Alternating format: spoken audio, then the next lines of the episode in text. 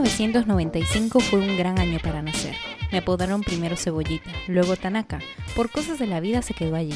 Más arquipeña que peruana, latina, orgullosa de mis orígenes y de mi comida, curiosa del mundo y de la vida. Empecé una aventura que no sabía que iba a cambiar mi destino. Me fui a estudiar a Canadá. Allí en medio de la blanca nieve me enamoré perdidamente, sin pensar en las consecuencias. Cursilerías, me dije. Esa no soy yo, me pasó por mi cabeza. Pero terminé cayendo aquí, en República Dominicana. Bienvenidos a Criterio Inmigrante, podcast de los mil y un consejos de mí, Tanaka, la inmigrante.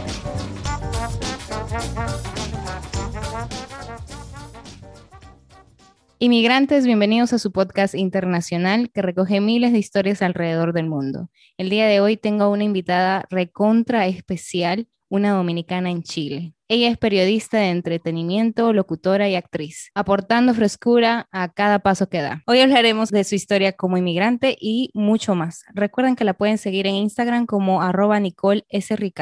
Bienvenida, Nicole. Uy, muchísimas gracias, querida. Qué linda bienvenida feliz de estar aquí contigo, como te comentaba, tras bambalinas, de que hayamos coincidido, que las redes sociales nos hayan conectado, porque hay veces que, que tendemos a ver solo lo malo. Y también estas redes tienen tanto poder para crear comunidades como esta que está creando tú con tu podcast de migrantes. Así que feliz, Tania, de que estemos aquí, aquí ahora. Tú sabes, yo tengo que ser un poquito honesta respecto a todos los episodios que yo hago siempre estoy yo, yo siempre estoy como eh, un poquito nerviosa, o sea, siempre estoy con un poquito de nervios, pero en esta ocasión, pues siento que estoy hablando con una yo de mi, o sea, del futuro. No sé, por alguna razón digo, wow, pero Nicole ha hecho de todo, en todos estos, o sea, porque tú empezaste a los 18, ¿verdad?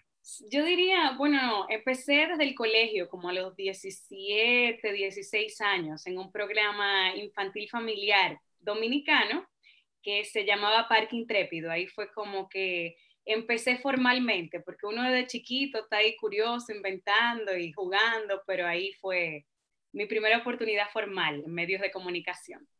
Imagínate, o sea, y ya van casi 10 años desde que más o menos tú desde que tú saliste al mundo como, tú sabes, para eso, para ser actriz, para ser comunicadora.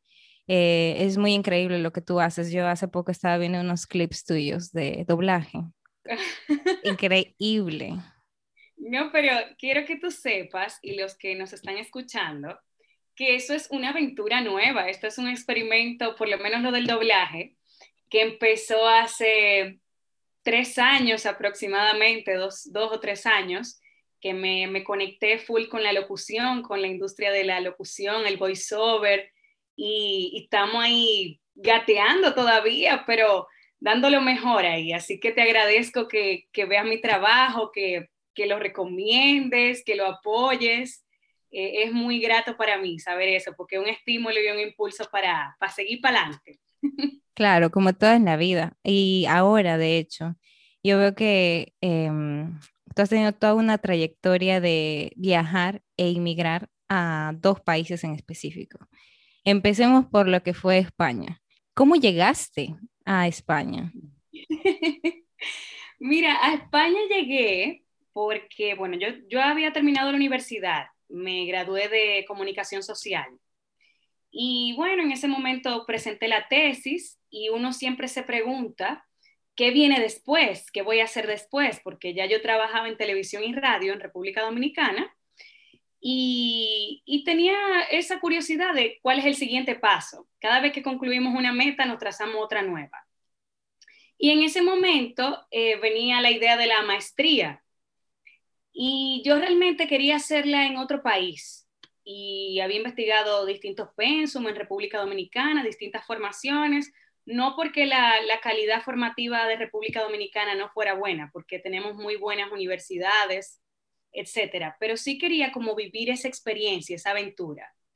Y en ese proceso postulé a una beca a través de la MESID, que no sé si conoces ese ministerio, me imagino que sí, que es el Ministerio de Educación Superior en República Dominicana y me dieron una beca para comunicación y marketing digital.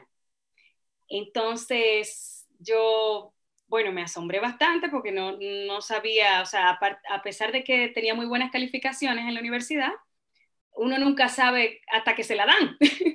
o sea, todo es eh, como un acto de fe y después cuando te la dan es que tú dices, ay, ¿y ahora? Ya me la dieron y entonces me voy o no me voy o me quedo, ¿qué voy a hacer? Ahí es que uno ve como la, la realidad de frente. Y yo siento que personalmente tenía como una necesidad de, de hacer como un extreme makeover, una cosa así, como una remodelación de, de tu casa por dentro, por fuera, de, de, tu casa interior, de ti mismo, de ti misma. Y ahí, entonces, eh, consultando con amigos, etcétera, me recomendaron que, que sí, que, que, tomara la aventura, porque uno siempre tiene como su, su, poquito de miedo, de, uy, me voy a lanzar a lo desconocido, ¿qué va a pasar? Eh, voy a dejar mi vida atrás, la vida que he construido y voy a comenzar una nueva vida, ¿valdrá la pena? ¿No valdrá la pena? Todo eso pasa por tu cabeza a mil por hora, pero digamos que tuve buenos asesores o buenos amigos que me recomendaron tomar la aventura y eso hice, me embarqué a estudiar mi máster a Madrid, específicamente en España. De ahí pasaste a estar en Chile, o sea, ¿cuál fue? la historia completa, por favor. Tú eres mala, ¿eh? Porque tú y yo estábamos hablando backstage de este asunto y tú lo traes a la mesa, tú no eres buena, se te ha pegado la maldad del dominicano. Yo no sé si la maldad, pero algo se me pegó de aquí. Es picardía, ¿verdad? En Madrid, en España estudiando, conocí a un chileno, que es mi pareja actualmente, y nosotros, después que terminamos los estudios, decidimos los dos, tanto a nivel personal como pareja, porque ya estábamos juntos, quedarnos un año más en España para probar. En el caso de él estaba trabajando, yo también, eh, nos manteníamos estudiando igual. Y después él tenía que regresar por unos compromisos a Chile. Y en ese momento vino la gran interrogante. ¿Me voy con él? ¿Me quedo? ¿Me devuelvo a República Dominicana? ¿Qué hago? Y ahí como que, sí, ahí como que sopesé la situación, porque yo allá tenía una visa de estudiante, no una visa profesional ni una residencia, tú sabes que los papeles son más complicados. Y los trabajos que tenía eran trabajos, digámoslo así, freelance o en negro, eh, part-time, becaria y toda esta cosa, nada, nada así como sólido o estable a la vez que participaba en casting de teatro, de cine, de audiovisuales. Eso era lo que yo estaba haciendo allá. Y, no se me había abierto así una puerta que me mantuviera ahí como, como, bueno, ya me quedo aquí porque tengo una oportunidad en las manos muy grande y no la puedo dejar. Eso no había pasado. Y ahí pensé, si él se tiene que ir, esto de la relación a distancia como que no va mucho conmigo. Eh, mi familia está en República Dominicana, entonces voy a tener diferencia horaria con él en Chile, con mi familia en Dominicana. Y yo aquí que todavía no, no estoy como sólida, sólida, sólida, ¿qué hago? Y evalué la posibilidad de probar cosas nuevas en Chile, la aventura, lanzarme esa aventura, ver qué oportunidades laborales podían venir, ese aprendizaje de una nueva cultura que me llamaba mucho la atención al ser mi pareja de ahí. Y nada, aquí estamos, hace tres años y medio aproximadamente. Eh, recordando y recapitulando, ¿cuántos años tienes, Nicole? Ay, no, no, eh, todavía se puede decir. yo lo voy a decir siempre, me comprometo con, dignidad. Tengo 28 años. 28 años. Que todo lo que te cuento, o me dicen comúnmente amigos eh, aquí en Chile, me dicen, wow, tú tienes tantas historias, tantas cosas que contar, que pareciera que tú has vivido, no sé, que tú tuvieras más edad. Pero es que desde, desde pequeña, desde muy jovencita, fui muy inquieta. Entonces, imagínate, ya voy por mi tercer país y yo creo que va a haber un cuarto, así que... Amén. Mira, eh, eh, entonces tú empezaste a los 25 eh, estando en Chile. Sí, sí, sí, sí yo soy malísima con la fecha, debo, debo abrir ese paréntesis. Pero, pero sí, fue, fue en esa etapa, a los 25, sí, ya llevo otro año y medio más o menos. Wow. Y en estos tres años y medio, ¿qué diferencias tú has visto que, que hay entre, entre República Dominicana, culturalmente, estoy hablando de todo, todo lo social, eh, las costumbres, la comida, las tradiciones, la vestimenta, etcétera, versus Chile. Ay, ay, ay, ay, ay. Es que son países muy distintos en realidad. Pese a que estamos los dos en Latinoamérica, que es diferente a cuando estaba en Europa, eh, siguen siendo distintos. Por ejemplo, en cuanto a la vestimenta que mencionabas tú, aquí sí ha comenzado como a emerger una apertura de que la gente no combine tanto la ropa, de que usen colores más eh, llamativos, más alegres, pero antes, de acuerdo a lo que yo veo y lo que me comentan, que todavía hay como un rezago en ese sentido, eh, sí era todo como más cuadradito o estructurado o más colores como de una sola gama de colores y colores más oscuros, más fríos. Eso en cuanto a la ropa. Después me dijiste en cuanto a la comida. Sobre la comida, el sazón de mi tierra, de mi país, de República Dominicana, yo no lo cambio por nada. E, eso es lo primero que te tengo que decir. Porque aquí en Chile, yo siento como que el, sazón es como más bajito en sal, así, como que nosotros como que condimentamos más la comida, es como más sabrosa. Aquí como un poquito más baja en sal y como que los ingredientes, eh, variando los platos, como que son repetitivos, como que hay como unos ingredientes fundamentales que no pueden faltar, que son el choclo, como le dicen aquí, que es el maíz, el tomate, la palta, el aguacate. Entonces van como creando distintos platos, pero que tienen siempre como los mismos ingredientes en común. Y además que yo no soy muy buena para las cosas dulces. Y aquí los tragos son dulces, las cosas que son dulces son muy dulces y para mí como, ay, no, no puedo, o sea, como un poquito, pruebo un poquito y hasta ahí. Y además que yo estoy acostumbrada también a la cosa muy frita, que eso no es bueno, eso no es sano, pero aquí no, no son como tan de fritura, pero uno en el Caribe y, la cosa, pues, e, ese, ese chicharroncito de cerdo, no sé si tú lo has probado, Tania. Absolutamente, absolutamente. Eso es una cosa, pues, el paraíso en la tierra. ¿Qué otra cosa te puedo comentar? Em, me preguntaste por la educación, ¿verdad? También. La, salud pública, el transporte. Ok. Sobre la educación, eh, yo he tenido la oportunidad de educarme tanto aquí como en República Dominicana. Aquí ha sido más en cursos, talleres, no formalmente en la universidad. Y, y siento que en cuanto a la educación, la gente es como un poquito más tímida para participar o para expresar sus opiniones, como más reservada. Y el dominicano es todo para afuera, o sea, eh, demasiado expresivo, coge confianza de una vez. Aquí la gente como un poquito más, dame tiempo, déjame sentirme seguro, déjame sentirme en confianza y después me lanzo. Y lo mismo me, me pasaba o me ha pasado con compañeros de clase ya no tanto porque estoy más adaptada a la cultura, pero cuando llegué hice un taller de actuación para cine y los compañeros eran jóvenes como yo, jóvenes chilenos y, muy agradable todo. Pero sí yo sentía como esa distancia, como e, ese, esa frialdad un poquito, pero no en, mala, sino que ellos son como más cerraditos y después que ya te conocen, se abren por completo y, y tengo grandes amigos de ese curso que hice y todo pero, pero sí como que se toman su tiempo para conocerte y si no te conocen de siempre, tú no eres de su círculo, toma tiempo que te integren o a sentirte integrado, no son tan hospitalarios como el dominicano, por ejemplo. Y también en cuanto a lo económico, en lo que tiene que ver con educación, aquí la educación es mucho más cara, o sea, el costo de vida es carísimo.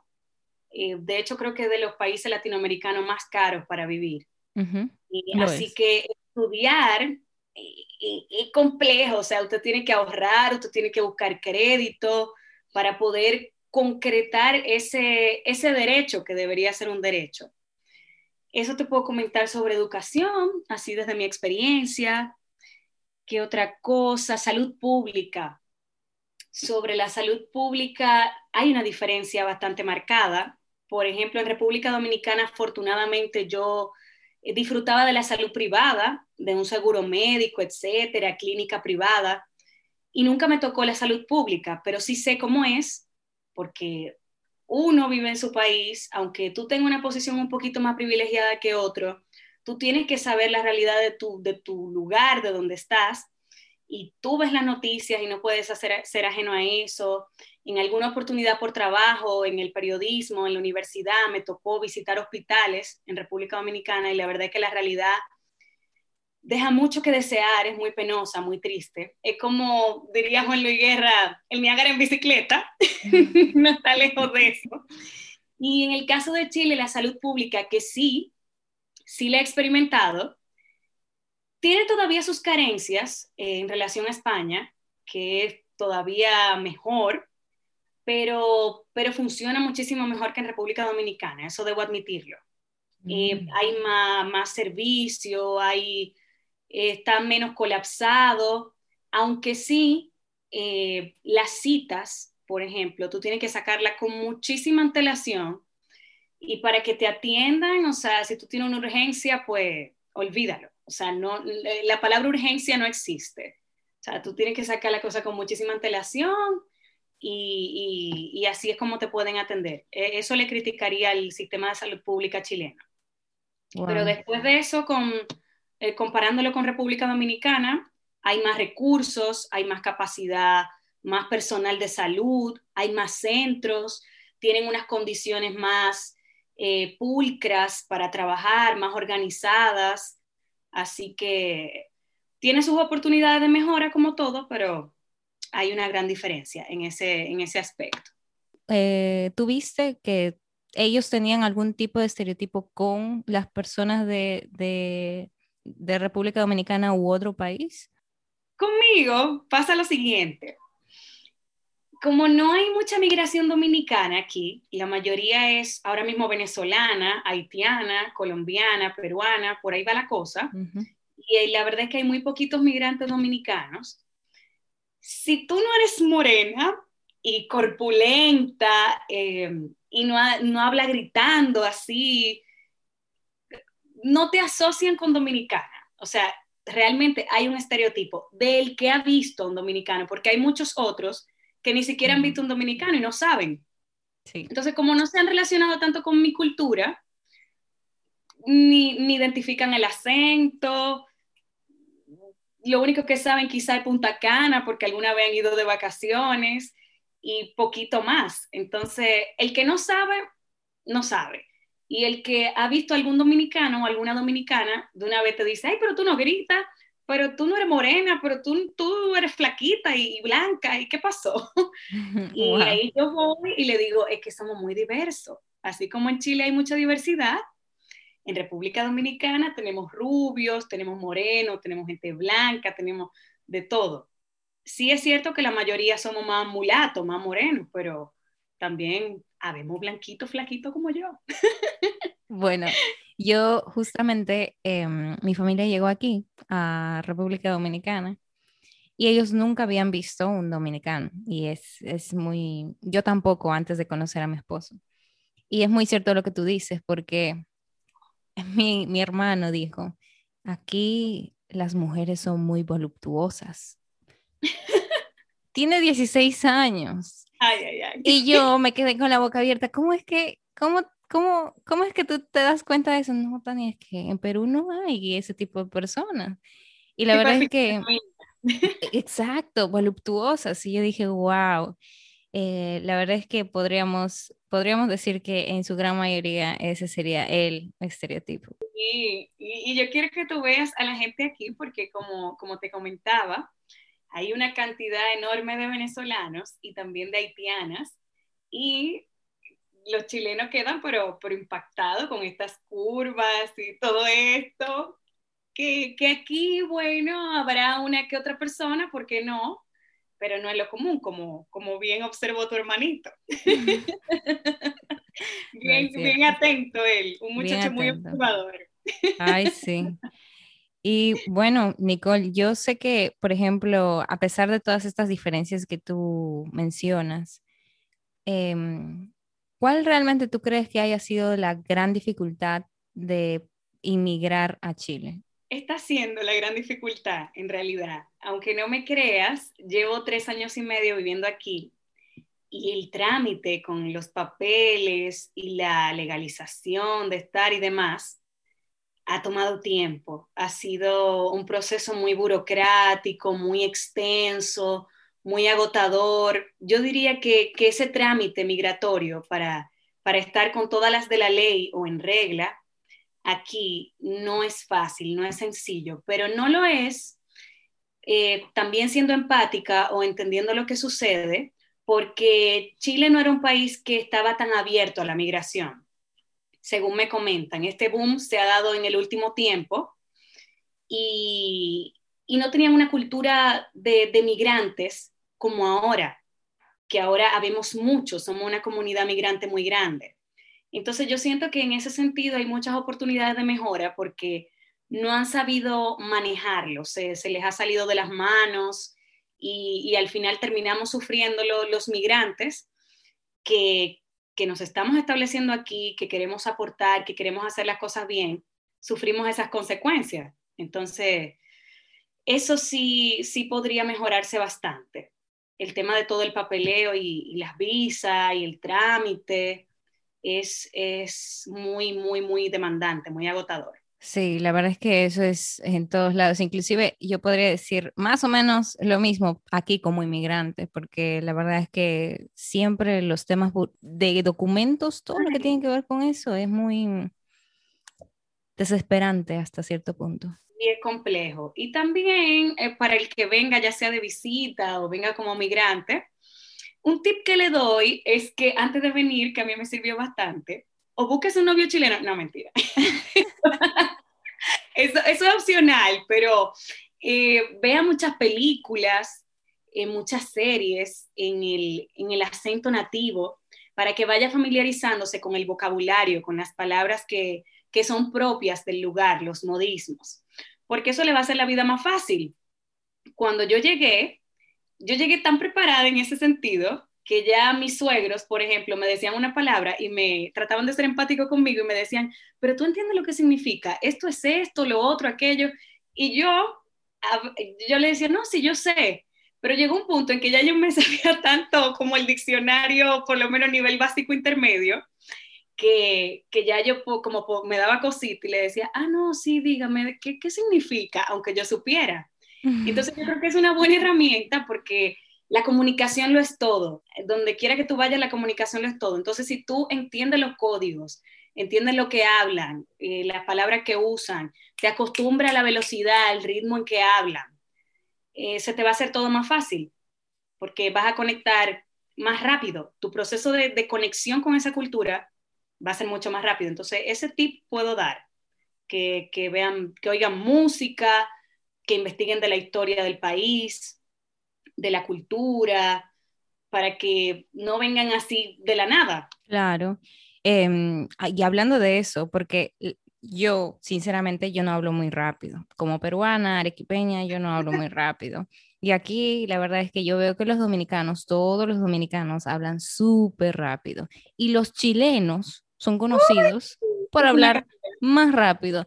¿Eso no te chocó? Mira, yo fui afinando, acostumbrando el oído, porque en España, cuando yo me mudé a Madrid, mis profesores del máster hablaban, pero demasiado rápido. O sea, yo decía, yo, yo estaba tomando notas y, y la mano no me daba. O sea, yo escribo un poquito lento, debo reconocerlo, pero hablaban tan rápido que a veces yo como que me quedaba atrás o tenía que ir corriendo así para alcanzarlo, para caerle atrás. Pero como que con la práctica ya todo se normalizó, o sea, se, se regularizaron las revoluciones, como que la velocidad se integró en mí, se incorporó. Y en el caso de Chile, como ya yo venía relacionada con esta cultura por motivos personales que ya he explicado, pues ya yo estaba como más acostumbrada como al acento, al ritmo, a la cadencia, a la velocidad, y cuando llegué aquí, no se me hizo tan, tan difícil. Sí cuesta, obviamente, siempre, siempre cuesta, y más cuando salen con, con chistes que tú no entiendes nada, todavía me pasa, que a veces, no sé, lanzan un chiste y tú te quedas así como, y ve a todo el mundo riendo, y tú dices, bueno, pues dio risa, vamos a reír entonces. o tú tratas de decir un chiste que, que para ti, uff, una, una risa, y, y, de repente la gente se queda como, mm, ¿qué entonces? Y tú así como, trágame tierra, trágame tierra, trágame tierra, entonces... Sí, sí, hay velocidades. O sea, yo siento que tanto los españoles como los chilenos hablan rápido y como dices tú, el dominicano habla rápido.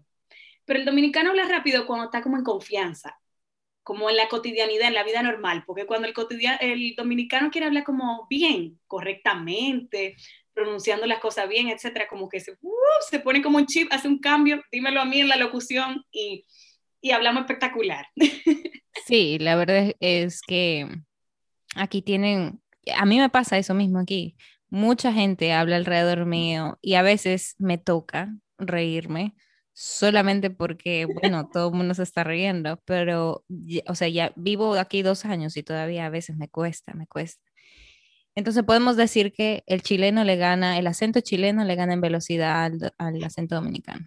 Mil veces, mil veces. Wow. Yo, lo reconozco.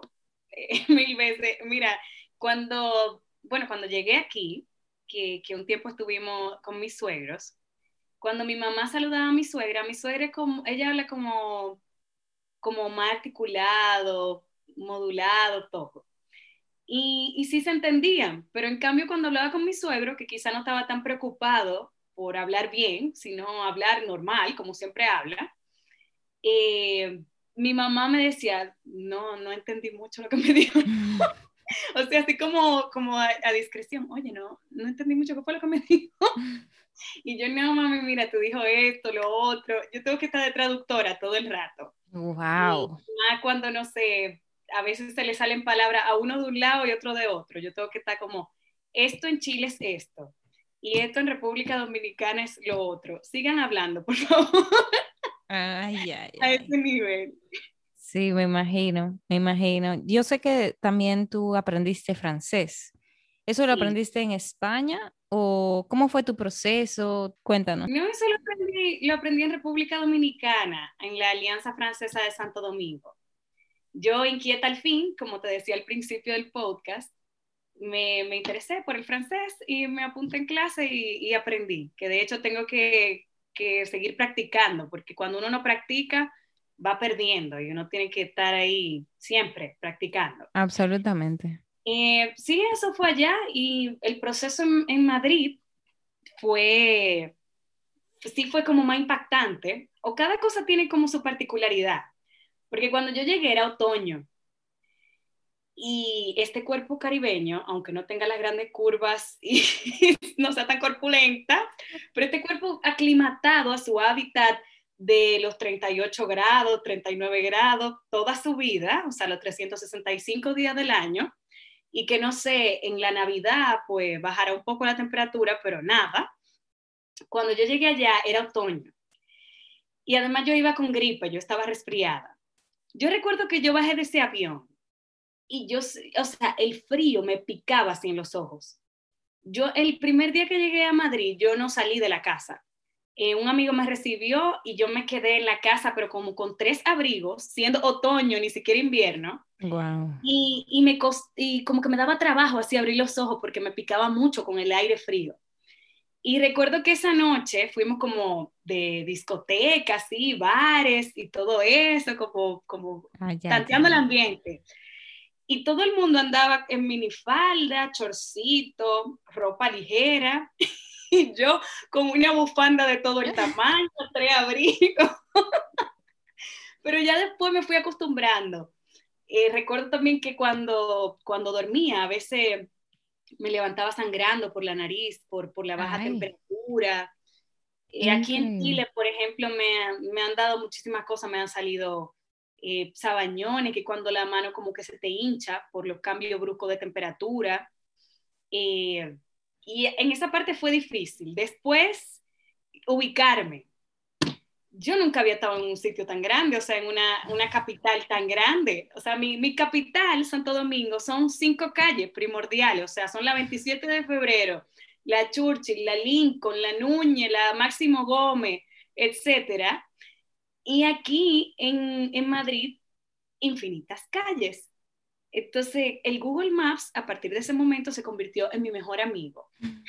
y, ahí viendo el metro, la ubicación, la sugerencia de, de, lugar, y todavía sigue siendo mi mejor amigo, porque si yo no veo Google Maps, yo no llego ni a mi casa. para todavía en Chile también. Sí, sí.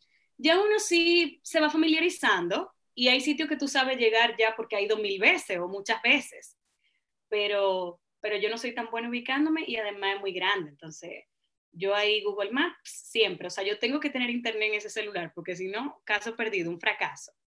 ¿Qué otra cosa me, dio trabajo en España?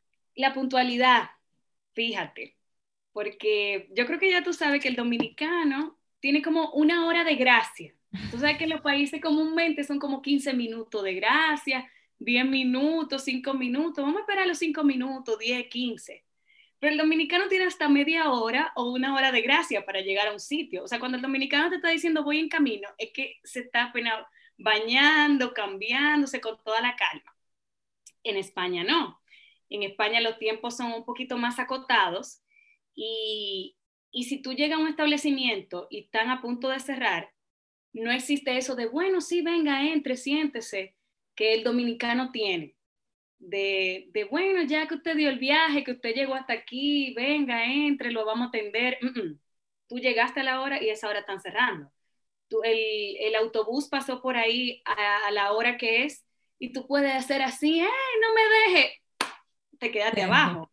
El metro pasó, te quedaste. Entonces son cosas que, que uno se tiene que acostumbrar.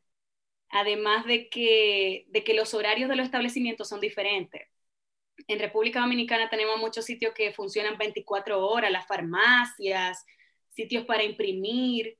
Aquí no, y en España tampoco. Las cosas funcionan, incluso abren tarde, abren como a las 10 de la mañana, cierran temprano, los bancos cierran a las 2 de la tarde. Ahí en España toman siesta, que tú te tienes que adecuar a eso, que tú tienes que saber que en cierto horario, pues no, no se puede simplemente, no, no hay. Los fines de semana muchas cosas no funcionan y uno tiene que tomar ese ritmo. A mí me, me, costó porque yo estaba acostumbrada a no planificar tanto mi vida, sino que todo más espontáneo, al momento y, y, uno se tiene que, que, adaptar a eso. Pero después que tú te adaptas, la, la, cosa anda, la cosa fluye. Claro. ¿Y en Chile tú, tú viste eso de la puntualidad o también son como los dominicanos? Hay de todo yo diría que un poquito más mezclado. Eh, hay gente muy puntual, que es a la hora o cinco minutos antes, y hay gente que es un poquito más relajada y de, de meter el cuento de, de, ay, me pasó esto y no pude llegar o estoy llegando, no sé qué, pero, pero diríamos que sí, que son más puntuales que los dominicanos por lo menos, porque es lo que yo te digo, hay como un tiempo de gracia que se le da a la gente como por empatía y el dominicano tengo que ser sincera, abusa, abusamos de este tiempo. Es cierto, es cierto, muchas veces es cierto. Ay, ay, ay. No, realmente creo que entre las diferencias de puntualidad, podríamos hacer excepción de Chile, pero en su gran mayoría todos los latinoamericanos como que abusamos un poquito más de eso que los europeos. Los europeos se caracterizan por su puntualidad también, entonces. Y eso que bueno, en España digamos que de Europa, son los latinos al final de, Europa, los italianos, los españoles, entonces son los más impuntuales. Imagínate los puntuales, o sea, dígase alemanes, británicos, que eso es a la hora o no hay nada. Y respecto, por ejemplo, a tu carrera como actriz como todo, ¿qué diferencias tuviste entre esos, esos tres países? O sea, porque déjame nunca entrevisté a una actriz, entonces quiero saber cómo es que eso, eso se maneja, cuál es tu perspectiva ya ahora, después de visitar estos, de vivir en estos tres países, cuál es la diferencia en ese aspecto laboral de ser actriz. Si estableciera una comparación, estuviera siendo un poquito superficial. Tengo que irme más a lo que tiene que ver conmigo, de que yo he ido evolucionando o he ido mutando en cada país. O sea, yo no, yo no he hecho exactamente lo mismo en cada uno. De que yo te diga en España, bueno, yo me fui a hacer televisión también, me fui a hacer radio y era de tal forma, y en República Dominicana era de tal forma, y entonces vine a Chile y hizo lo mismo de tal forma. No. Como yo te comentaba, en República Dominicana, yo hice televisión e hice radio como, como comunicadora, presentadora, Después me voy a España y me fui a estudiar y me quedé estudiando teatro y cine, ya en la segunda oportunidad, o sea, cuando ya terminó la beca, y, y me lancé más al trabajo actoral, que era algo que en República Dominicana yo había tocado con alguno que otro taller, pero no a fondo, no, no de una forma como tan puntual. Y, y después vine a Chile y he probado la actuación y he probado el audiovisual, pero me he volcado más en la locución y el doblaje y el voiceover. He, he ido como explorando de acuerdo a cada circunstancia lo que la vida me presenta en ese momento y que me, llama la atención probar. Y siento que, que, ya en sentido general, porque todo lo que he hecho de alguna forma se relaciona o, o, va como en una dirección, va encaminado en una dirección, viene siendo como una gran industria. En el caso de los medios de comunicación es difícil en España y, en Chile también, porque ahora mismo los medios de comunicación tradicionales están en decadencia en todas partes. O sea, estamos, tenemos que dar el salto a lo digital o no hay otra. O sea, es, es, lo, que, es lo que toca. Y la remuneración también va en función de eso. Antes trabajar en televisión o trabajar en radio era mucho mejor remunerado en, en los tres países. Ahora no, por un cambio, digamos, de era y mm, en el caso de, de actuar, el arte no es muy apoyado en ningún lugar. O sea, cuesta, da trabajo ser artista y sobre todo en países latinos o hispanohablantes que no tienen como tanta, tanta inclinación hacia la cultura y más en tiempos de pandemia. vamos, vamos a ser más concretos con esto, que hemos visto que los teatros han cerrado, que los cines han cerrado, eh, es complejo, eh, se, todo también va en función de la vocación y el típico cliché del amor al arte, sí, en los tres lugares me ha tocado eso, me ha tocado ir tras lo que yo quiero porque me llena, porque me hace feliz, me da satisfacción, pero, pero da trabajo construir una carrera eh, artística en cualquier lugar donde estés y más como migrante y en tu propio país también da mucho trabajo. ¿Cuántos dominicanos que yo conozco, talentosísimos, amigos, eh, están allá construyendo esa carrera pasito a pasito y, y, cuesta, que a mí también me costó en su momento. Y, cuando migras eh, o emigras igual es complejo porque nadie te conoce, nadie sabe quién eres tú, no tienes referencia de ti, no, tú tienes que armar tu red de contactos porque si no, no funciona, tienes que probar, tocar puertas, ir a casting, hacer pruebas, eh, ser muy resistente al rechazo, al no en tu cara, que te cierren la puerta en la cara. Y eso se da en cualquier país que tú, que tú decidas desarrollar una carrera artística. Yo creo que, que eso puedo rescatar. Wow. En es, ese sentido. Es muy cierto. Yo eh, justamente estaba viendo una entrevista que tú diste cuando tú tenías, creo, 24 años. Oh. Imagínate. Y tú decías y citabas a Bruce Lee. ¿Tú te acuerdas de esa cita? Claro, claro. Eh, yo creo que fue para el protagonista o la protagonista. Era un documental que tú estabas haciendo. En español. Yo recuerdo el concepto de la cita que era como mejor ser valiente o tener heridas a no, a no intentarlo. Pero yo creo que tenía una palabrita ahí como más rebelde, así, más grosera, más mala palabra. Eh, esta era la frase. Importa una mm, si las cosas no salen como queremos. Vale más tener una cicatriz por valiente que piel intacta por cobarde. Esa cita me encantó para que a estemos claros. Todavía me, me pone el pelito de punta porque uno lo va viviendo en la distinta etapa de su vida e igual es una frase que se mantiene vigente porque siempre tenemos que estar enfrentando desafíos, atreviéndonos, entonces es algo es una constante esa frase. Y eso de enfrentar desafíos siempre te deja una cicatriz. O sea, tú solamente no coges cicatrices en tu vida si es que tú no sales Intentas, afuera al claro. mundo real y claro sí. te arriesgas. De otra manera, tú obviamente vas a estar intacto con todos los miembros y vas a estar completamente súper bien, pero es que también eso no, no, no te ayuda a mejorar, no te ayuda a mejorar día con día en la profesión que tengas, en el lugar donde vivas, etcétera. Eh, atendiendo a la pregunta que me hiciste, comparando lo artístico en los tres países, algo que también viene, viene a mi mente en este momento, ya que, que me quedé como con la pregunta resonándome así fuertemente, sí puedo destacar que el arte callejero es mucho mejor aceptado o recibido en España y en segundo lugar en Chile que en República Dominicana.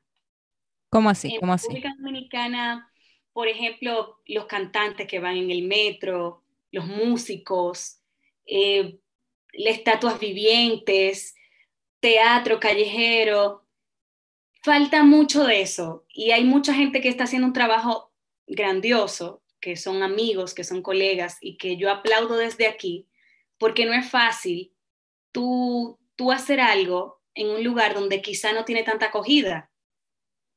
Es complejo, es complejo y ganarte la vida así, porque hay gente que se gana la vida así. O sea, hay gente que se gana la vida haciendo arte en las calles y, y es, es un desafío y algo que demasiado meritorio. O sea, yo admiro, admiro profundamente a los artistas callejeros Sí, eso, eso es demasiado cierto. La verdad es que el teatro per se, yo veo que se tiene mucho más, eh, mucho más sentido, mucha gente lo valora más fuera de República Dominicana que aquí. O sea, y a mí me encanta el teatro, por eso es que lo digo, acá yo iría, pero es que siento que culturalmente nadie va al teatro. No hay mucha cultura de teatro. Aquí en Chile hay más cultura de teatro y en España, o sea, en Madrid todavía más. Claro. Eh, eh, pero tú te encuentras cantidad de opciones de panoramas culturales, de entretenimiento, de ocio, artísticos, infinitas opciones. Y en República Dominicana tú tienes opciones, pero son muy reducidas y son reducidas porque no, no cuentan con el apoyo eh, suficiente. Por ejemplo, una obra de teatro en España te sabe durar muchísimo tiempo. En República Dominicana aguanta un mes de funciones, un par de semanas de funciones, un trabajo que tú viniste haciendo con ensayos durante todo un año probablemente. Tú trabajaste todo un año para construir un proyecto que quizás se va a presentar un par de semanas. En cambio, en España, yo llegué allá y estaba el Rey León y ya tenía rato el musical del Rey León activo yo me fui, o sea, estuve dos años viviendo allá y seguía el Rey León como si nada. Y tú veías la cantidad de gente afuera yendo a ver las obras. Y ellos tienen, por ejemplo, un casting para una temporada, otro casting para otra temporada. O sea, los personajes se van intercambiando por temporada. Y, y eso es grato, es bueno. Hay más cultura de microteatro que en República Dominicana se está instalando, pero en España hay más. Aquí, por ejemplo, hay más fomento al teatro, más auspicio, más respaldo, hay muchos fondos concursables que, lamentablemente en República Dominicana todavía no, no estamos en ese punto, pero sí veo que en el cine estamos eh, avanzando bastante, estamos dando pasos agigantados, se está volviendo República Dominicana un destino para filmar películas muy esencial, se está dando mucho respaldo a la producción, que eso en Chile está pasando. Tú lo viste, eh, justamente ahora que tú estás diciéndolo, es Vin Diesel, que es el que está haciendo un, una, un, estudio, de producción allá en Puerto Plata. Eso está, déjame decirte, eso es el boom, porque yo sé que aquí hay eh, directores de renombre, claro, pero el hecho de que un actor extranjero pueda hacer eso aquí en República Dominicana eh, atrae mucho el ojo de varios productores internacionales. Sí, eso es muy positivo. De hecho, allá se están haciendo muchas producciones de teatro musical, que antes no se veía tanto eso. Y mm, lo que te contaba de la ley de cine, que está permitiendo que, se hagan muchas películas. Y eso es buenísimo, que aquí, por ejemplo, en Chile no está teniendo ese, ese empuje o ese respaldo. El cine, por ejemplo. Creo que el arte aquí todavía tiene mucho, mucho, mucho que crecer. Y gente talentosísima. Ese programa del Dominicanas Got Talent ha sido una producción que, que yo creo que todo el dominicano que, que vive en otro país y los que están allá hemos seguido y respaldado porque hacía falta una plataforma como esa, donde tengan visibilidad y oportunidad esos talentos que, que no tenían ese escenario para mostrarse. Entonces, vamos bien, falta mucho por caminar, pero vamos bien. Claro. que es lo importante. Eso es lo importante. Y bueno, ya tú llegaste a, a Chile con otra visión, como tú dices, con otro tipo de situación también en tu carrera. De acuerdo a eso, ¿te llegaste ya a acoplar a Chile? ¿Tú podrías decir que, que ya estás 100% de aquí soy y de aquí, aquí me muevo? ¿O cómo sería? Yo creo que para que eso suceda, uno tiene que, llevar mucho más tiempo. Sí me siento bastante integrada o me siento parte, u obviamente ya mi vida la veo aquí, que ya, ya estoy aquí, estoy establecida aquí, trabajo aquí, mi vida es aquí, pero así de que yo me sienta una chilena más, por ejemplo, que me imagino que con el tiempo se da, si tú llevas, no sé, cinco años, diez años viviendo en un país y, totalmente sólida y establecida, pues ese proceso todavía no se, no se ha concretado en lo absoluto. Sí me siento parte, me siento cómoda, me siento bien. Mm, siempre voy a ser dominicana, no importa el tiempo que pase, pero, pero ya yo no me veo allá, por ejemplo. Ya, ya mi vida es aquí o donde yo vaya a ir a dar el siguiente paso. No es que descarto la posibilidad de volver a mi país, ¿por qué no? Porque al final el único lugar de la tierra donde tú no eres extranjero es tu propio país. Pero, pero así de que yo me vea en un corto o mediano plazo allá, o que yo sienta como que quiero empezar una vida de nuevo allá, eh, eso no, no está como en mí en este momento estoy más como enfocada en el presente y el presente es que estoy en Santiago de Chile, hago esto, hago lo otro, vivo aquí, me siento cómoda, qué, más quiero hacer, qué más quiero probar, qué más quiero explorar. Eh, en, ese, en este punto estoy, o como dirían aquí, en esa parada. Claro. Tú dirías entonces ya em, con todo lo que eh, acabas de decir de Chile y que realmente uno nunca, uno nunca va a decir, mm, soy completamente de aquí, porque realmente tú eres de, de donde tú vienes. Em, ¿Qué de Chile te gusta más? Me recordaste una canción, ahora que dijiste de que yo, bueno, mi cerebro artístico funciona, funciona así. Me recordaste una canción, ahora que hablaste de que ni soy de aquí ni soy de allá, o más bien, ya me vienen dos canciones a la cabeza. Mira qué rápido está funcionando este procesador. o la inspiración, la inspiración sirve. Y, y, creo que, como dice Jorge Drexler, yo no soy de aquí, pero tú tampoco, de todos lados un poco. Así que, o no sé, o la típica canción de Contamíname, mézclate conmigo, que bajo mi cama tendrás abrigo. Al final nosotros somos de todas partes. Y lo que más me ha gustado de Chile hasta ahora, el vino. Claro. Eso es fundamental para mí. Y yo, creo, que aquí no, ¿eh? Ahora estoy tomando agüita, pero, pero el vino es, es fundamental. Realmente el vino chileno no, no, no, para mí, por lo menos en lo personal, no tiene competencia. Me encanta la diversidad geográfica de este país o la diversidad climática. Tengo muchas ganas de conocer, porque por trabajo no, no he tenido la oportunidad de conocer tanto, pero me encanta la idea de que, no sé, al norte tú tienes desierto, en otro lado tienes glaciares, campos de hielo, tienes volcanes, tienes vegetación, eh, tienes mar infinito. Eh, eso me gusta mucho. Y no sé, observatorios de, estrellas. Chile es un país muy encantador en ese sentido, en cuanto a la diversidad geográfica y climatológica. Y me encanta de Santiago, pese a que sea una capital, que típica capital, todo caótico, smog, ruido, desorden.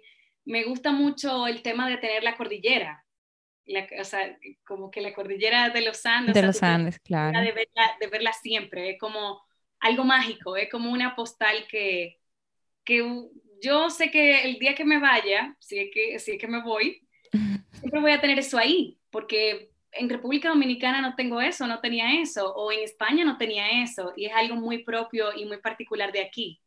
Eso me gusta mucho. ¿Qué, qué otra cosa?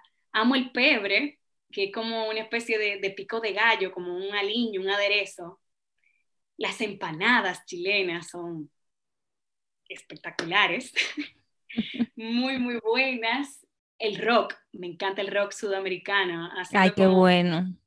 Ay, qué bueno. Para mí, sí, porque eh, uno como que, yo por lo menos me he abierto a todo, porque esa es la gracia de, de uno irse a otro lugar, que tú no terminas de aprender, no terminas de conocer. Cada día es una sorpresa, por más rutinaria que sea la vida, cada día tú aprendes una palabra nueva, te encuentras con un personaje nuevo, con un ritmo diferente, con una comida diferente, eh, la geografía, un lugar que tú nunca habías ido.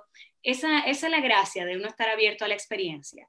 Y, me encanta, me encanta el rock, el rock sudamericano. Yo no era tan tan inclinada al rock y ahora me encanta. O sea, una cosa que la cumbia también me la disfruto muchísimo, que no son ritmos como de típico de mi tierra. Yo soy más de merengue, salsa, bachata, reggaetón y no sé cuánto, pero. Y dembow. Dembow, dembow, claro, no se queda.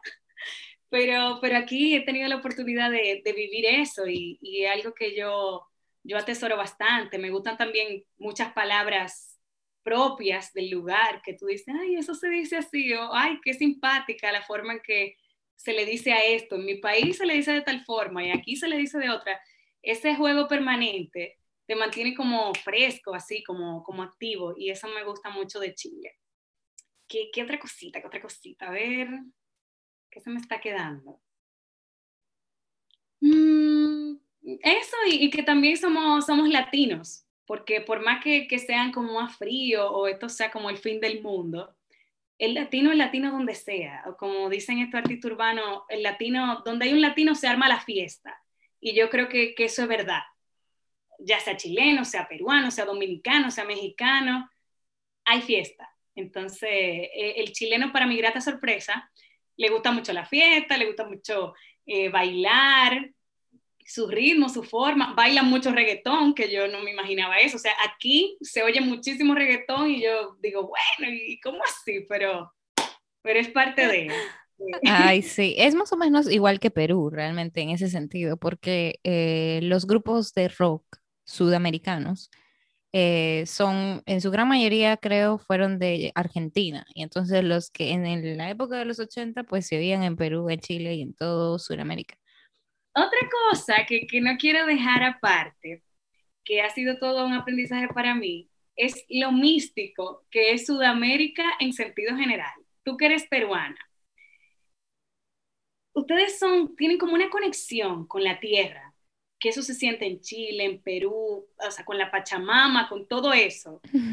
Eso en, en el Caribe no, no existe eso, o sea, nosotros, la conexión que hay con la tierra es a nivel más agrícola, eh, no sé, turismo, pero no como los mantras, eh, la mandala, que si el signo del zodiaco, que si la carta astral, que si el no sé qué. Es, como toda, toda una experiencia que yo no había tenido antes y que en realidad yo, yo como que me he entregado esa conexión y, y, la valoro, o sea, e, es un regalo que me ha dado el estar aquí. Además de que, bueno, antes no veía fútbol, todo era pelota, béisbol, ahora hay que ver fútbol sí o sí, y esa pasión que hay por el fútbol. Tú dirías entonces ya ahora, ¿qué aspectos de tu cultura dominicana tú extrañas más? Extraño a las peluqueras de mi país, a las saloneras. ¿De verdad? Ay, Sí, porque, bueno, es que tú tienes el pelo como más lisito.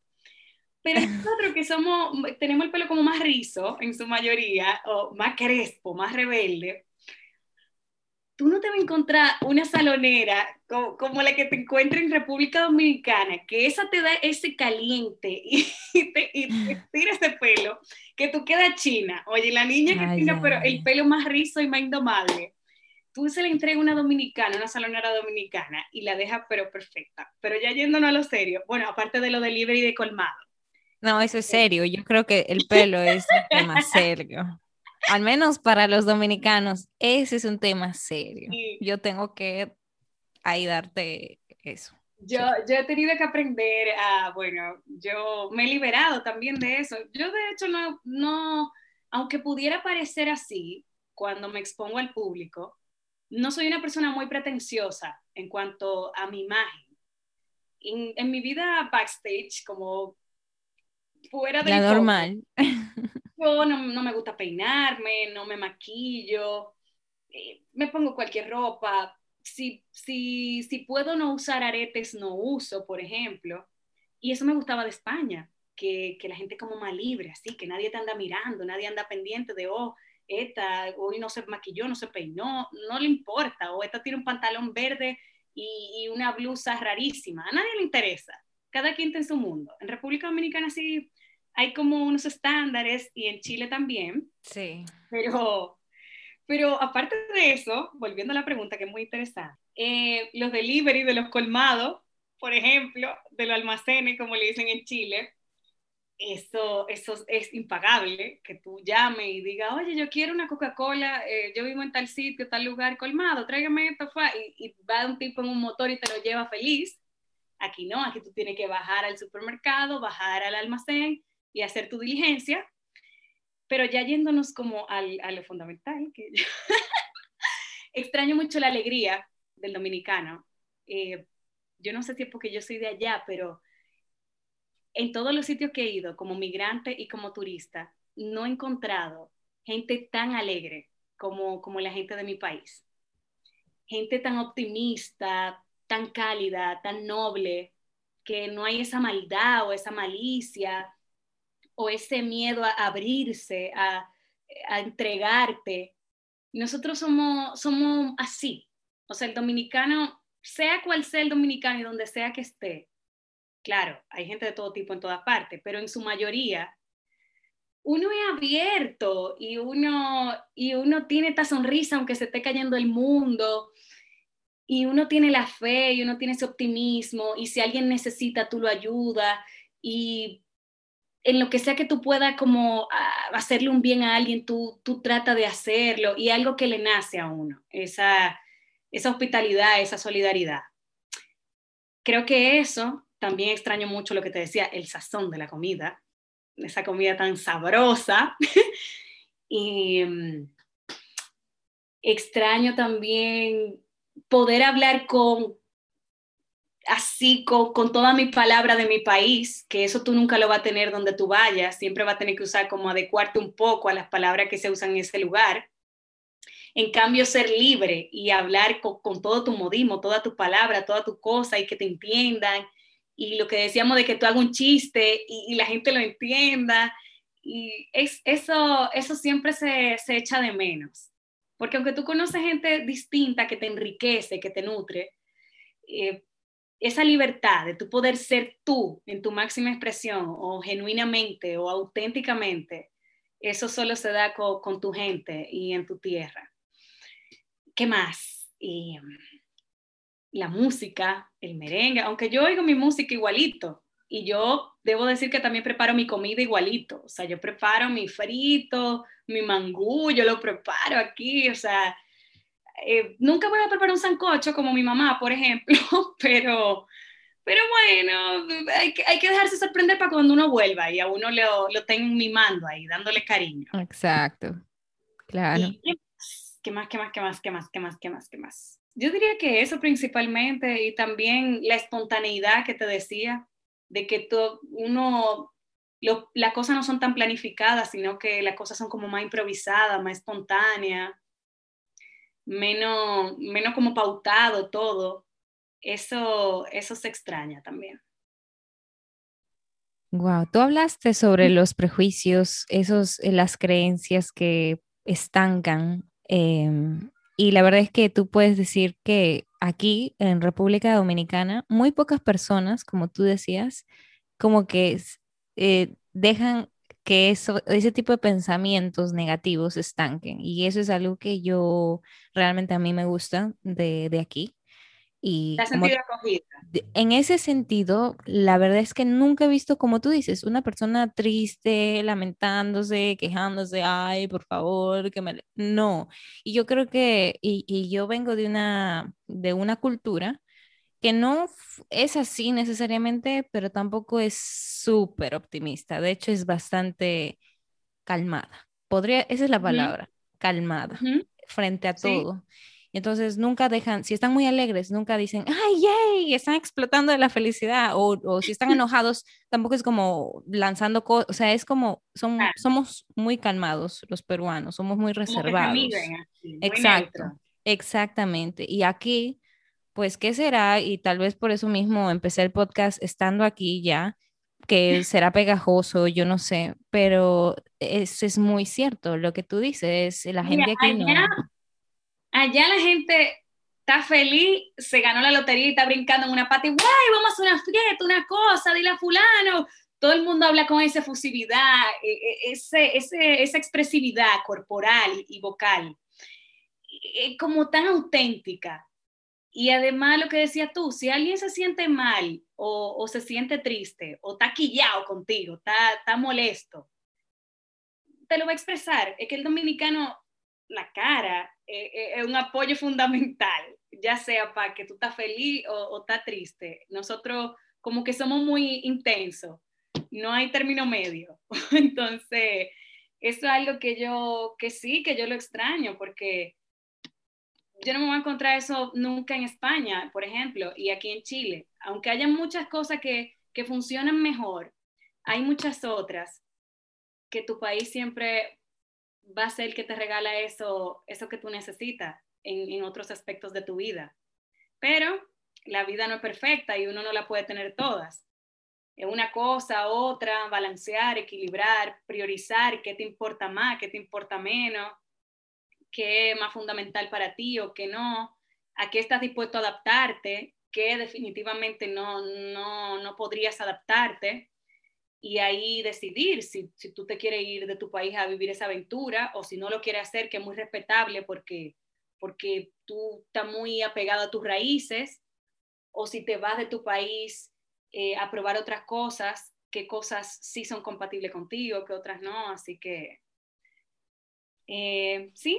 Y otra cosa, ahora que lo estamos hablando, aquí en Chile, y que como el cambio como cultural, yo te hablaba de la ropa en un momento, pero aquí, en República Dominicana, hay muchos temas que yo siento que todavía están muy atrás, como que socialmente hay que seguir avanzando. Y el tema de los tatuajes, por ejemplo.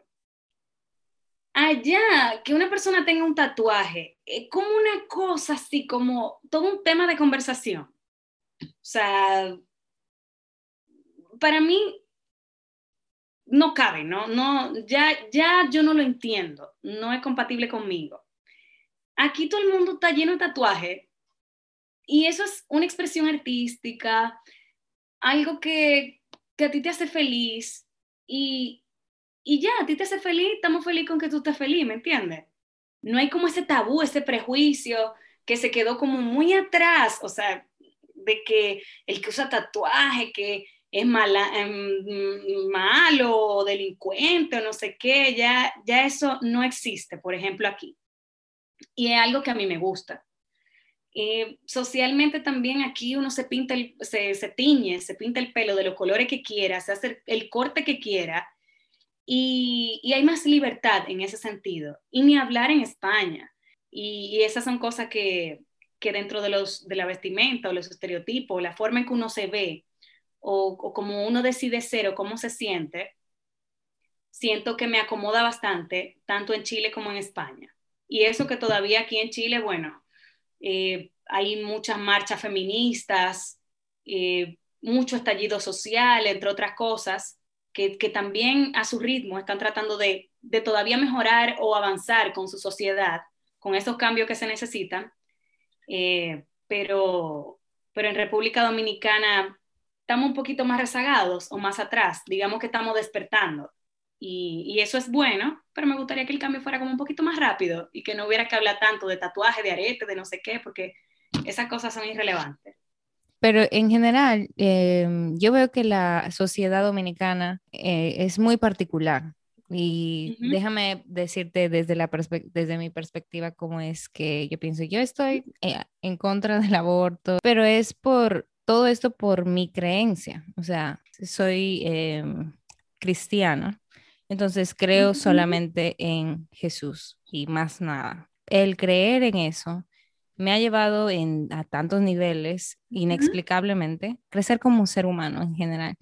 Odio eh, realmente las situaciones en las que las mujeres ahora mismo estamos, como porque hay mucho machismo, porque realmente a la mujer no se la, está, no se la respeta en muchas ocasiones donde hay una, un nivel socioeconómico bastante bajo, donde hay violaciones, etcétera, y la verdad eso es muy lamentable en Latinoamérica en general pero eso es educación. O sea, mientras más uno educa a la gente, mientras más uno, y esa yo creo que es la mejor solución, la educación, porque la educación te da una mejor votación, una mejor calidad de vida, te da mejores estudios, mejores oportunidades y mejor toma de decisión a nivel cósmico.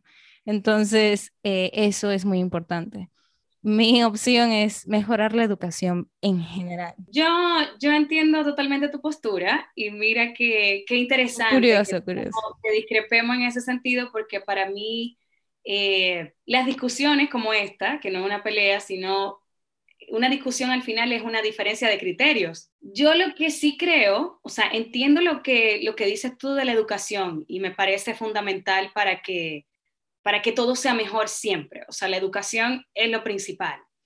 Pero sí creo que somos diversos.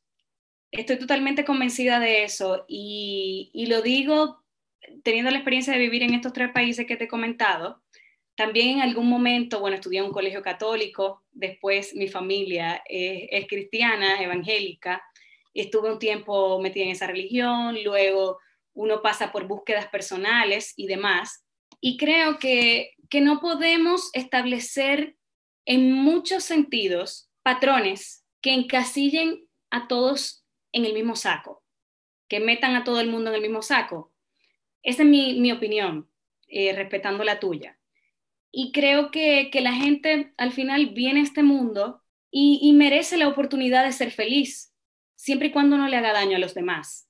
Y lo que me hace feliz a mí no tiene necesariamente que hacerte feliz a ti y viceversa. Entonces, es lo mismo que, por ejemplo, no sé, para irnos como a otro tipo de ejemplo. Hay gente que te dice, no, el, objetivo de la vida es eh, estudiar, ir a la universidad, hacer una, tener una maestría, un doctorado, una educación superior, comprarte una casa, comprarte un carro, tener hijos, educar bien a tus hijos, eh, tener nietos. Eso no necesariamente es lo que me sirve a mí. Quizás a otra persona le sirve y le funciona y le hace feliz. Y qué bueno que haya personas que, que, que tengan la oportunidad de ser felices. Pero hay otro que no, que, que les sirven otras cosas. Entonces, al final yo creo que la vida es una y uno tiene que tener la oportunidad de ser quien uno quiere ser, siempre y cuando respete a los demás, no le falte respeto a los demás y no haga daño. Y, y por eso, sí, sí estoy de acuerdo con, con estos cambios sociales, siempre y cuando, como insisto, no se haga daño a los demás. Bueno, desde un punto, tú sabes que fuera de lo que soy cristiana y todo eso, inclusive para las personas que no son cristianas, son católicas o simplemente no tienen eh, religión, porque yo era una de ellas, entonces por eso es que me puedo poner en esa posición.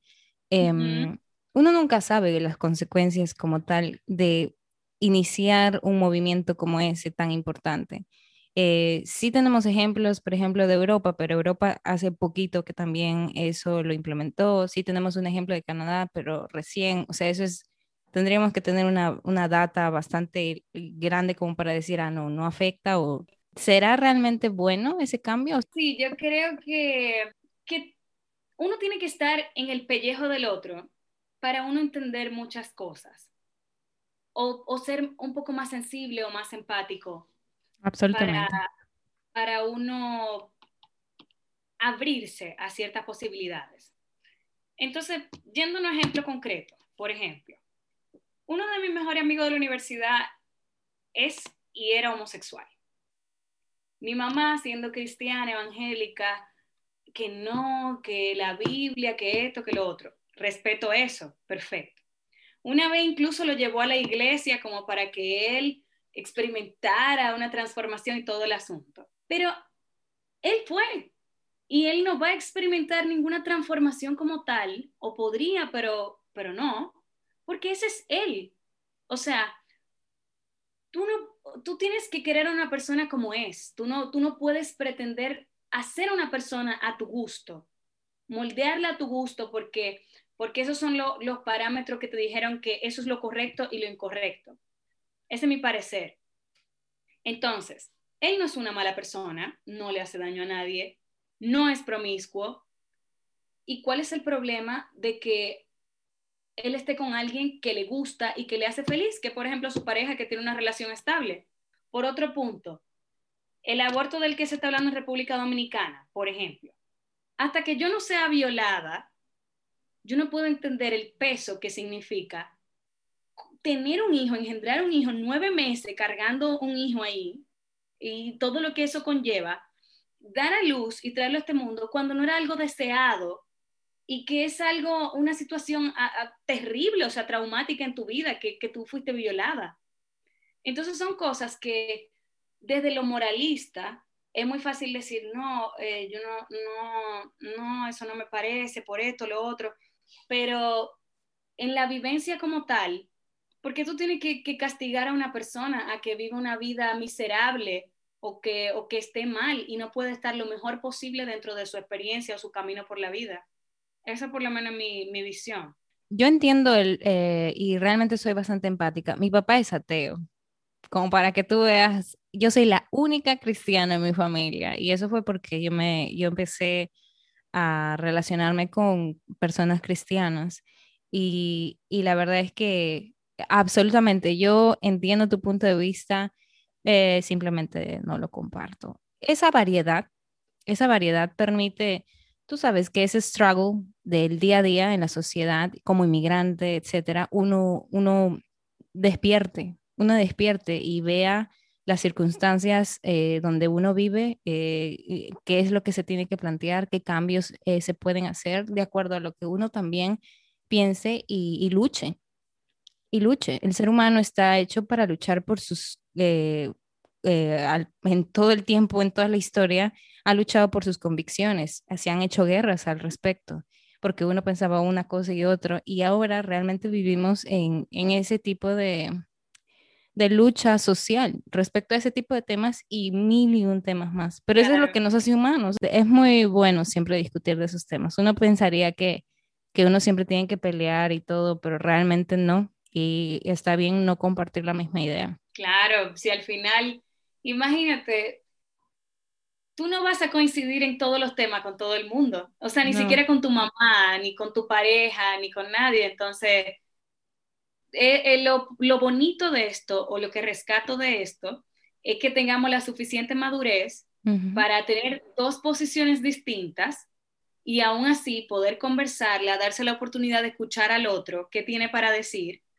y uno o reafirmar su postura o de repente tomar cosas de, de esa postura que tiene el otro y enriquecerse. Entonces, eh, esto se dio así como espontáneamente, fortuitamente, por, por, así, porque estaba destinado a que fuera así.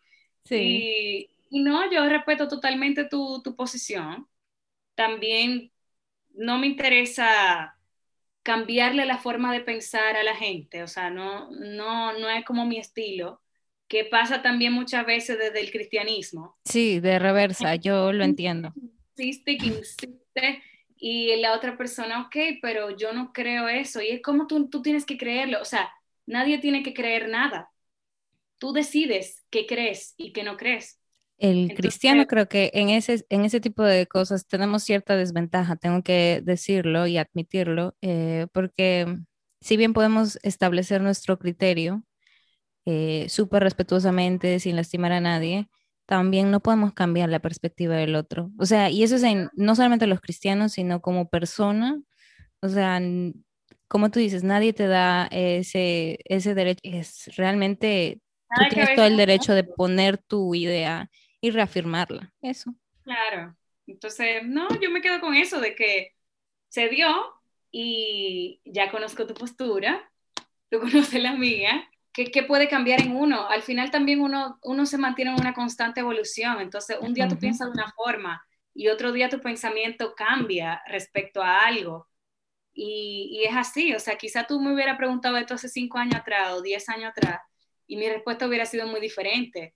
O a lo mejor tú me lo preguntas en cinco años más, diez años más. Y, puede ser diferente. diferente. Bueno, en general, para finalizar ya, ¿qué consejos tú le darías a aquel que quisiera aventurarse e ir a inmigrar a otro país, España y Chile? Recomiendo principalmente que se abran a la posibilidad de conocer otras formas de hacer las cosas, otro estilo de vida, que aunque tú te sientas muy identificado con tu cultura y tu cultura siempre esté contigo, porque eso es propio de ti y es lo que te define, tienes que abrirte y no tratar de imponer tu cultura en otro lugar. Tienes que abrirte a probar otras cosas, a conocer otro tipo de gente, entender que la forma en que te enseñaron toda la vida de hacer algo no es la que aplica para todas partes, de que hay distintos criterios y que eso es lo interesante, que el mundo tenga esa variedad. Yo creo que eso principalmente otro consejito, que investiguen bien todo lo de los trámites de las visas y demás para entrar con todas las de la ley y bajo regla al día con eso, porque a nadie les recomiendo que, que migre ilegalmente. Igual que, que comiencen a investigar del lugar donde van a ir a su forma o con sus métodos, con, con, su, con sus posibilidades, ya sea, como tú decías, música, cine, eh, teatro, lo que te guste a ti, desde tu profesión, de la historia de ese país, los personajes importantes en ese país, eh, las formas en que se habla en ese país, qué palabras utilizan para llamar tal o cual cosa. Si bien es cierto, tampoco se tienen que volver locos porque la experiencia hay que vivirla, nadie te la cuenta. Pero si tú tienes como ese trabajito adelantado, cuando tú te lances a la experiencia, todo va a fluir mucho mejor. Y aunque nunca terminas de aprender y siempre estás recibiendo nueva información, nuevo conocimiento, nueva experiencia, por lo menos ya tú tienes como algo de que agarrarte. Eso, eso yo recomiendo también que hagan las cosas bien en ese país que vayan, que no vayan a delinquir, que no vayan a hacer cosas negativas, que vayan a avergonzar a su cultura, que sean los mejores embajadores de su cultura. Mm, ¿Qué más? ¿Qué más? ¿Qué más? ¿Qué más puedo recomendar? Ah, los climas. Los climas, tengan bien presente qué tipo de clima hay en ese lugar y para que sepan sobre abrigos, ropa térmica, que, que, en tu caso no aplica Tania ahora, en Canadá sí aplicó, me imagino, pero ya en República Dominicana no aplica. Pero, pero eso es fundamental también porque el clima es demasiado importante las diferencias horarias para que puedan conectar con, con otros lugares y se puedan poner de acuerdo y, y, no sea incómodo, como mantener el contacto. Y yo creo que eso, eso en sentido general eh, serían las recomendaciones. E, eso, eso creo que podría como aconsejar. Y que busquen gente, que ubiquen gente en ese lugar para que también le, le ayudan, porque al final cuando uno tiene como personas en el sitio, eh, se hace todo más fácil. Absolutamente. claro. Eh, bueno, muchas gracias Nicole por tu tiempo, de verdad que, que ha sido muy bueno, muy buena, eh, muy bueno saber todo lo que acontece dentro de la vida de una persona que tiene mucho tiempo en, en esta industria de ser actriz, locutora, etcétera, etcétera. Es muy increíble tu trabajo, el que haces, sigue haciéndolo, sigue em, aventándote y aventurándote a las mil oportunidades que todavía creo que vas a tener, porque esto recién está empezando, esto de la locución creo que te da y para rato, o sea, eso no creo que, eso lo puedes hacer desde, inclusive de cualquier otro país.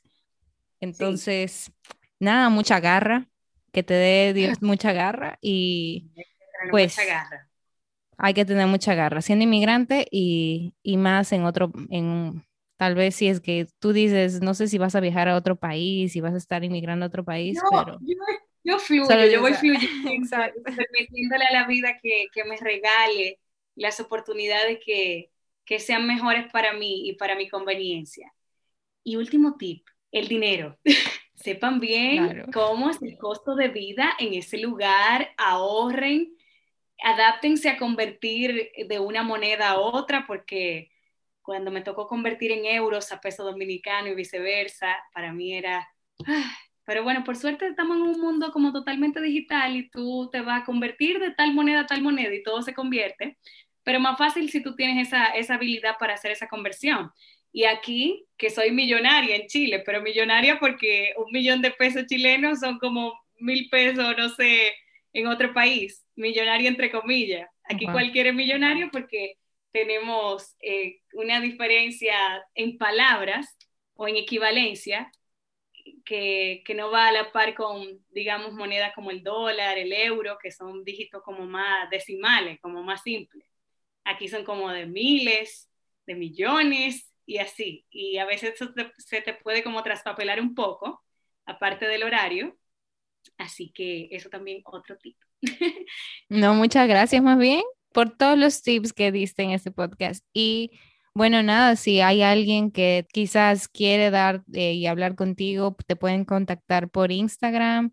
Yo estoy en Instagram como arroba Nicole, Nicole, que hay gente que a veces lo escribe sin E, S de sapo, ¿sí? Ricard, terminado con T al final, T de trabajo. Así estoy, me pueden escribir por ahí, yo contesto los DM, todo, por comentario, como sea. Y cualquier cosa, si necesitan más ayuda y está a mi alcance, pues ya ahí yo le doy, no sé, WhatsApp, teléfono, etcétera.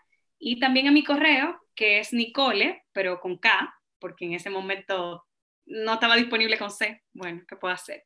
Ese es ricard igual arroba gmail.com. Ahí estoy, muy dispuesta a ayudar en lo que pueda y, y agradecida de verdad, Tania, por, por esta conexión que se ha dado así de, de, una manera tan especial, porque tú y yo no nos conocíamos, eh, nos acabamos de conocer ahora.